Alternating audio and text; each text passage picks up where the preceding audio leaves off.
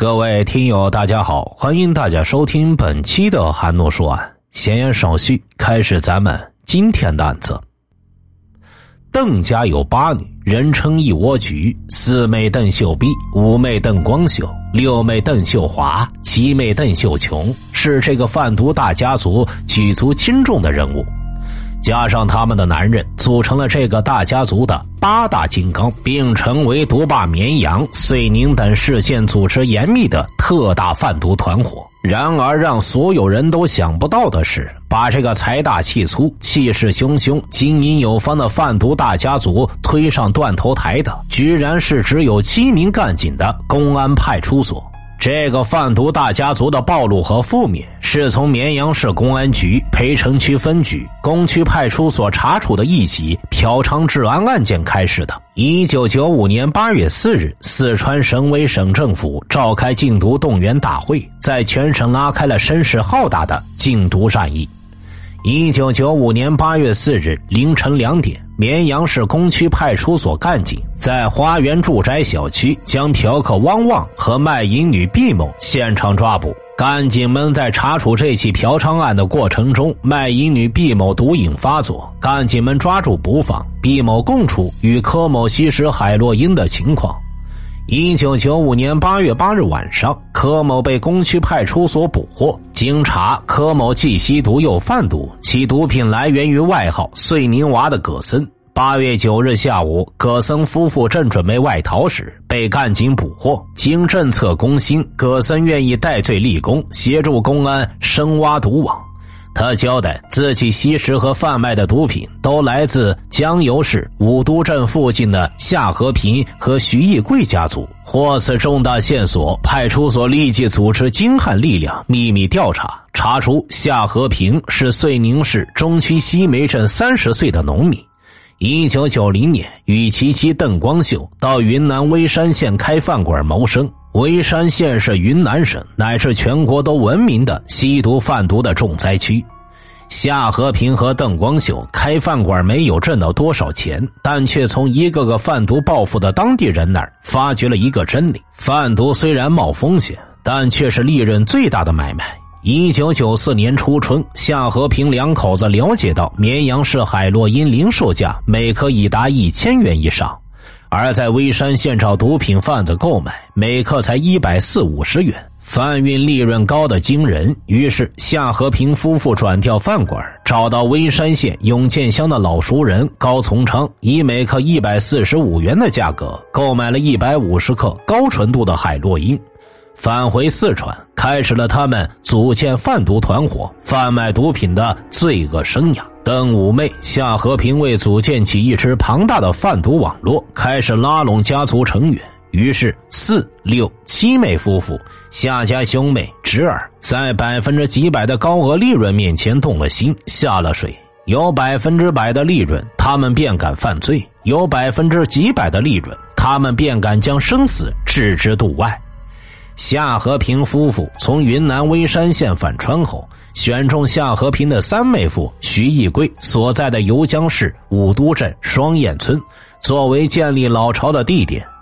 武都镇背靠龙门山，面对涪江河，进可将毒品贩运到川西北各市县，退可窜进龙门高山密林之中，叫警方无从追击，称得上是理想的战略重地。工区派出所争取葛森作为内线之后，仔细研究定制了放长线钓大鱼的行动方案，并向分局主管领导和区缉毒办公室进行汇报，获得支持。一九九五年八月十二日，葛森与工区派出所的干警秘密行动，以购买毒品为借口，试图引蛇出洞。但是，别看这伙来自遂宁市西梅镇的农民土头土脑。在毒品交易中，他们却是精明机警、深藏不露。他们既要千方百计把毒品销出去，以谋取暴利，同时又深知这是一项风险极大、捉住要掉脑袋的买卖，因此工区派出所出战并不顺利。葛森在饭馆找到徐义贵，提出要买药。徐义贵把老买主葛森带到自家屋里。这是一片开阔地里建起的一栋房屋。夏和平的小妹夏小兰和侄儿叶玲在屋内望孔里观察到，一百米开外的地边上有个农民是陌生人，引起警觉，便告诉葛森二哥夏和平不在家，等几天再来。于是警方只好秘密撤退。八月十四日，工区派出所吸取教训，只对毒窝进行远距离的监控。不去接近，以防打草惊蛇。这次葛森果然顺利，以三百元一克的价格购买了七克海洛因，付款一千五百元，余款约定下次再付。八月十六日，鱼继续咬钩。这天，葛森又去购买海洛因七克，又只付了一千五百元，再欠六百元。葛森还对夏和平、徐义贵吹嘘：“哎。”绵阳有个老板要买一百克的药，如果这笔生意做成了，我不但可以还清你们的债，还能净捞几个钱。徐义贵听后大喜过望，他巴不得找个大老板打批发，免得敲零碎生意冒风险。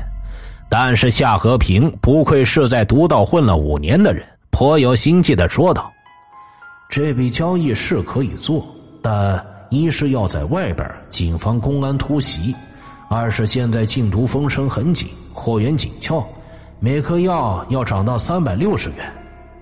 葛森假装讨价还价一番，以每克三百二十元支价议定。下家准备货源，老板准备现款。交易时钱货两清。在准备实施收大网之际的八月十九日，葛森再次前往联系，约定八月二十日晚用传呼通知交货地点。为取得毒贩信任。葛森又花二百元购买了毒品四包，鱼已经咬钩不放，收网的时候快到了。八月二十日七点三十分，葛森的 BP 机准时呼叫。根据二哥的指令，叶林和葛森与老板八月二十一日凌晨六点在五都镇郊外接火。绵阳来的老板应该由谁来办呢？思来想去，只有副所长赵文称职。因为早在一九八八年春，二十二岁的赵文就曾装扮老板，只身深入虎穴，与五名走私大熊猫皮的犯罪分子巧妙周旋，孤身当场抓获四名案犯，缴获赃物熊猫皮。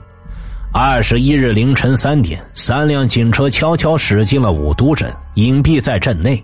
七名干警和联防队员身穿雨衣，全部伪装埋伏在距离交货点一百米以外的庄稼地里。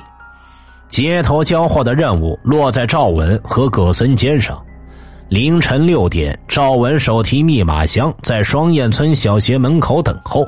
葛森前去敲门，五分钟后，徐义贵率夏小兰、叶林和夏雨飞神情紧张的涌出门，分头朝四个方向查看动静他们查房屋前后、街口、路边、沟坎、草丛，甚至连树上和水里也仔细搜索。夏雨飞拔草的棍子横扫在披满野草潜伏的干警贾光华的头上，贾光华纹丝不动。这真的是千钧一发呀！三十分钟后，徐义贵确认无埋伏，开始交易，提出先看钱后交货。葛森把密码箱提过去，打开了，三十六捆，共计三点六万元的人民币，晃得徐义贵喜上眉梢，伸手便要拿钱。葛森啪的一下合上了箱盖，说道：“这可不行啊，钱是老板的，必须老板来交接，出了问题我可负不起责任。”老板就在那边等候。夏小兰忽然变了脸色，这生意免谈，只要有陌生人在场，我们就不交货。你回去吧。这可当真是风云突变，形势急转直下。葛森垂头丧气的回到双燕村小学门口。赵文分析，毒贩的本质是贪财的，既然搞到货，看那钱，内心深处还是想卖，说不定这是试探。干脆来个欲擒故纵，于是他让葛森带口信：钱是老板的，必须有老板亲手交接，否则算了。五分钟后，葛森返回说，对方坚持只让他去。小学门口的交货地点不足三百米，为什么毒贩坚持只让葛森去呢？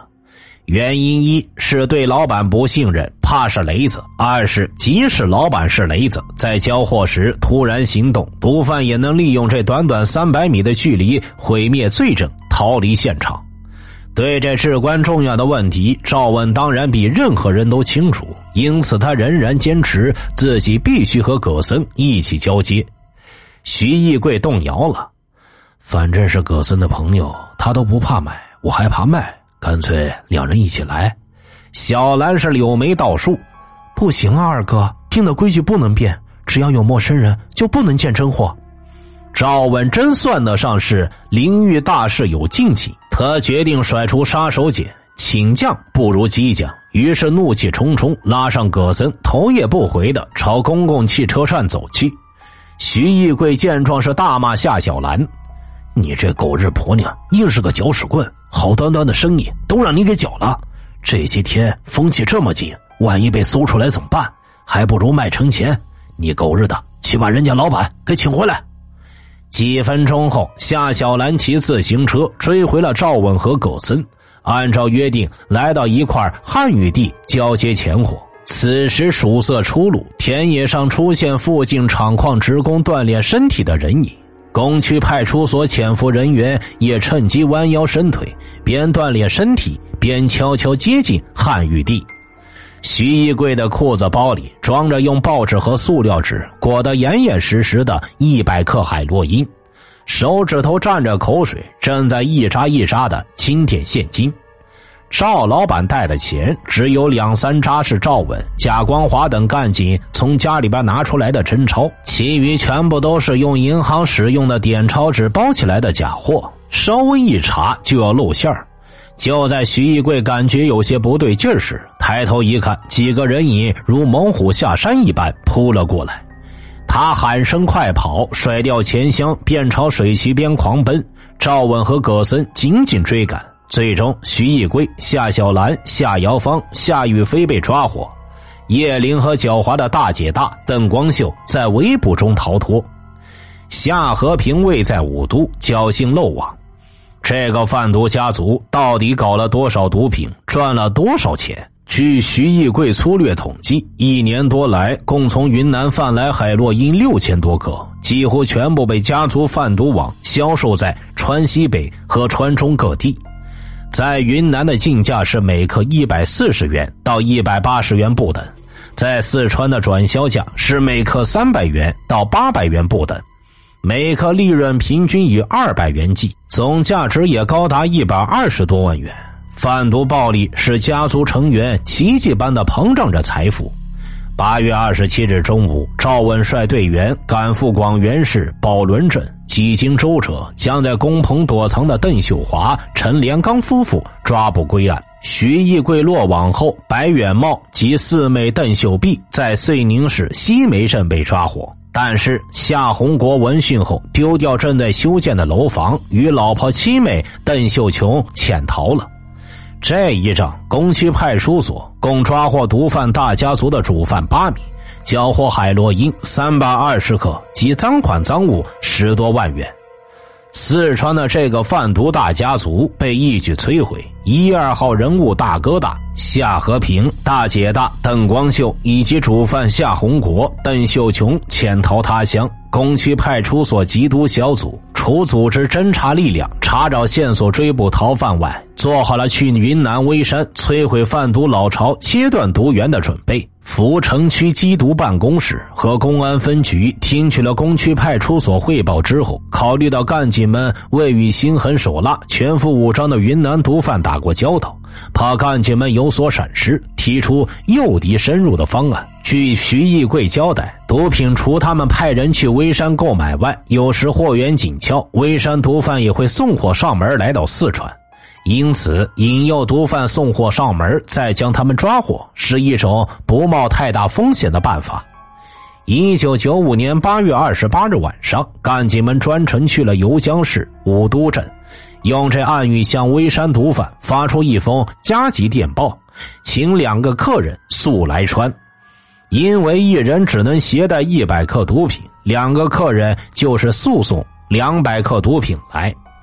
发出加急电报后，干警们一直在游江市交货地点守候云南来客，直到九月十三日才收到一封从云南大理市发给夏和平的信：“现患病，经脉不能，四肢麻木，这可不好办了。不会是送货来川？也许云南毒贩嗅出了什么味道？也许夏和平夫妇已经抢先通知了对方。总之，诱敌深入的计划落空了。”一九九五年九月十四日，绵阳警方向云南大理公安处通报了协查抓捕高从昌等五名毒贩的通报。等了半个月，音讯全无，求人呐不如求己。工区派出所缉毒小组不能再等，再次申请赴微山抓捕毒贩，获得批准。徐义贵曾两次去微山进毒品，人熟地熟，缉毒小组找他画了一张地图。可他不知道毒贩的详细住址。一九九五年十月八日晚上，干警们再赴五都，找到了夏雨飞。夏雨飞时年十五岁，父亲是夏家的老大，因疯癫失踪，孤儿夏雨飞只好跟着二叔夏和平贩毒，充当守门望风的信号树。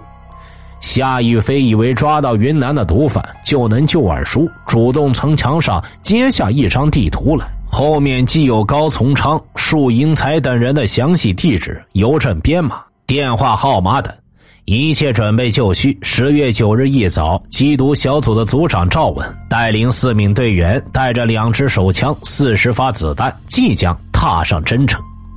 十月九日一早，闻知消息的全所干警和联防队员以及他们的家属，四名勇士的父亲、母亲、妻子、儿女。兄弟姐妹齐刷刷的汇集到派出所的院里，为四名勇士进行送行。硬汉的赵文抱着自己两岁的乖儿子亲了又亲。队员贾光华的儿子才九个月，不知道发生什么事，这个顶顶，那个看看，双眼红红的，也准备随时嚎啕大哭。两个娃娃的表情像是一根导火索，引起了本就为他们悬着一颗心的满场的男女老少，不免流泪。赵文等四勇士坐汽车到成都，乘火车到了云南广通，再转乘汽车辗转四百多公里，到了下关，接着又坐汽车在颠簸的山路上行驶了三个小时，于一九九五年十月十三日到达微山县。他们先到微山县公安局联系，得到缉毒队的支持，队长派车把他们送到了永建乡。这是一个只有一二十户人家、坐落在深山密林中的小村庄。经缉毒小组调查，毒贩高从昌时年二十五岁，从小跟其母跑水果生意，在生意场上是个年轻的老油子。自从贩毒以后，成为了这个村庄的富人。当几个陌生人在永建乡街上出现后，几个涉及此案的毒贩都已经脚板上擦油溜了。为了摸清高从昌的底细，赵文、贾光华找了个扫地的老人，买了他身上的旧衣服和帽子，装扮成当地人的模样，分两头询问上门。当地人对所有外来的人都怀着很高的警惕性，因为全国已有一二十个省市公安机关来微山永建抓过毒贩。四勇士费尽力气查明高从昌、束英才等五名毒贩已全部外逃。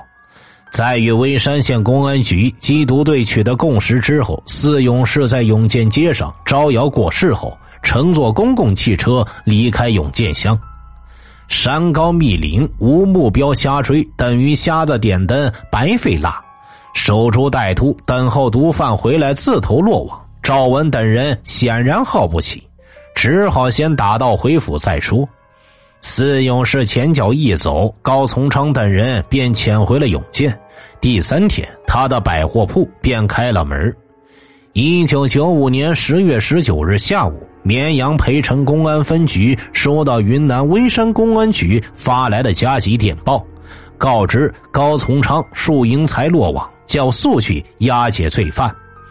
二十号上午十点多，赵文等四人回到成都，旋即跟所里打去电话，闻知高从昌、束英才落网的消息后，于二十二号迅即返回了微山，接着进行突审。高从昌拒不交代同伙的下落，封存搜查高从昌的铺子，两万多元的货物已被转移，一无所获。十月二十五日一早，微山公安局缉毒队因要用车抓捕其他罪犯，只能将赵文等人送到下关。毒贩为稳住军心，常常不择手段、不惜代价搭救他们的同伙。为防止毒贩劫车救人，赵文决定在下关包租一辆车，快速赶到广通，乘上当天回成都的特别快车。赵文等几人换着开车，马不停蹄的飞驰了七八个小时，赶到广通，离特快列车进站只有十几分钟了。赵文马上给家里通话，报告了好消息和到达成都的时间。火车进站，列车长却不让他们上车，说铁道部有规定，押送犯人不准上特快列车。怎么办？留下来过夜，万一毒贩同伙赶到抢走了人，这个责任谁也负担不起。赵文等四人只好向列车长求情：火车不准押送罪犯，飞机不准押送罪犯。难道家乡人忍心看着他们押着罪犯走回去吗？人家把罪犯交给了警方，警方就要负责把罪犯平安押送回去。绝对不会在车上出一点纰漏，不会给他们添任何一点麻烦。